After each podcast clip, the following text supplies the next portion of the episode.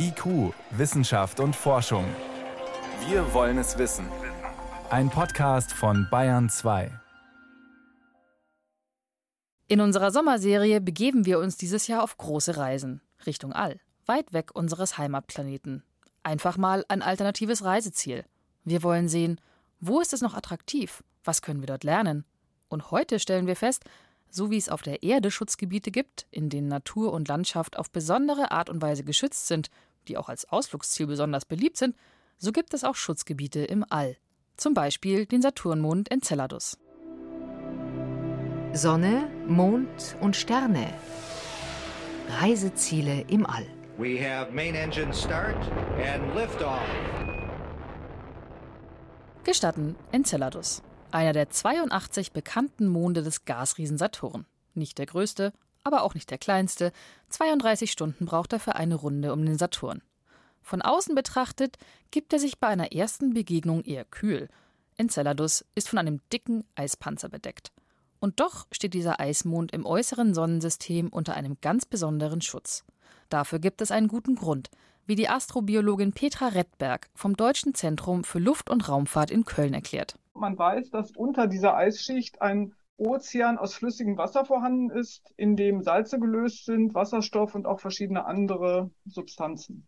Das heißt, in diesem Ozean unter der Eisschicht besteht eine habitable Region und es könnte dort Leben geben oder gegeben haben. Dass Enceladus nicht nur eine langweilige Eiskugel ist, bemerkten Wissenschaftlerinnen und Wissenschaftler vor allem durch die Raumsonde Cassini, die von 2004 bis 2017 den Gasriesen Saturn und einige seiner Monde untersuchte. Cassini zeigte, dass es Eisvulkane auf Enceladus gibt. Wie aus einem eisigen Geysir schießt Enceladus Fontänen aus Wasser ins All. Woher Enceladus die Energie für diese Wasserjets und seinen flüssigen Ozean nimmt, ist nicht genau bekannt. Aber damit erfüllt der kleine Eismond gleich zwei wichtige Voraussetzungen, um als potenziell lebensfreundlich deklariert zu werden. Wir brauchen Wasser und Energie. Und darum sind genau diese Eismonde momentan so ein heißes Thema weil diese Grundbedingungen, wo wir denken, sind fundamental wichtig für Leben, gibt es dort. Erzählt Andreas Riedo von der Universität Bern. Kein Wunder, dass Forscherinnen und Forscher gerne wieder bei Enceladus vorbeischauen würden. Sie wollen wissen, ob dieser kleine Eismond bewohnt ist oder es zumindest war. Wer jetzt an außerirdische Fische denkt, die in einem unterenceladischen Ozean herumflitzen, liegt leider falsch. Forscherinnen und Forscher haben etwas Ursprünglicheres im Sinn – nämlich Mikroben, also Einzeller. Das Team um Andreas Riedo hat ein Instrument namens Origin gebaut, das Spuren solcher Einzeller nachweisen könnte. Wir suchen nach Molekülen, die wichtig sind für das Leben, wo wir hier verstehen. Also hier sprechen wir von Aminosäuren, von Lipiden, von größeren, komplexen organischen Molekülen, die wichtig sind für das Leben, wo wir kennen. Andreas Riedo würde sein Origin-Instrument am liebsten neben einem Geysir auf der Oberfläche von Enceladus parken. Auch Oliver Funke vom Deutschen Zentrum für Luft- und Raumfahrt würde gerne auf dem Saturnmond landen.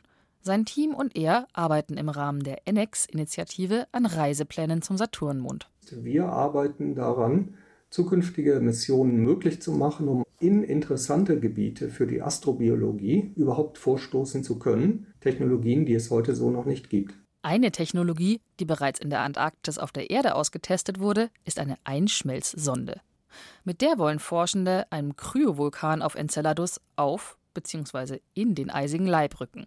Oliver Funke. Tatsache ist, diese Eisfontänen auf dem Enceladus, die werden mit so hoher Geschwindigkeit herausgeschleudert ins Weltall, dass wir dort eigentlich nicht gegen ankommen können mit einer Schmelzsonde. Das wäre also zum Scheitern verurteilt. Die Direttissima ist somit zwar raus, aber die Forscher errechnen sich Chancen, wenn sie den Schlot des Kryovulkans von der Seite anpieksen. Dann hat man tatsächlich die Möglichkeit, ihn zu erreichen und auch eine Flüssigwasserprobe dieses aufsteigenden Wassers zu nehmen. Aber all diese Pläne gibt es bisher nur als Testversionen auf der Erde.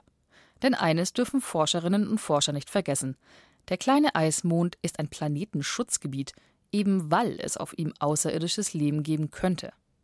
Deshalb gelten für künftige Missionen zu Enceladus strengere Regeln als für unseren Erdmond. Der hat sich als so lebensfeindlich entpuppt, dass es kein Problem ist, wenn auf ihm vor Mikroben strotzende Menschen herumspazieren, wir unseren Müll dort zurücklassen oder man aus Versehen eine Bruchlandung mit Bärtierchen an Bord hinlegt, so wie eine israelische Sonde im Jahr 2019. Enceladus hingegen möchten Forscherinnen und Forscher auf keinen Fall aus Versehen mit irdischem Leben verseuchen, sagt die Astrobiologin Petra Redberg. Bei Missionen zu Enceladus, aber auch zu einem anderen sehr interessanten Mond im äußeren Sonnensystem Europa muss sichergestellt werden, dass die Wahrscheinlichkeit einer unbeabsichtigten Kontamination kleiner als 10 hoch minus 4 ist. Das ist zwar klein, aber nicht null. Das allerdings ginge auch überhaupt nicht, so Oliver Funke. Denn Leben ist, sobald es einmal da ist, ziemlich hartnäckig. Vollkommen ausgeschlossen, dass man eine hundertprozentige Dekontamination einer auf der Erde gebauten und entwickelten Raumsonde erreichen kann. Aber die Alternative würde dann lauten, wenn wir 100% sicher sein wollen, dann dürfen wir keine Forschung mehr machen. Konkrete Missionen sind derzeit nicht geplant. Somit bleibt der Saturnmond Enceladus derzeit ein Sehnsuchtsort für viele Forschende.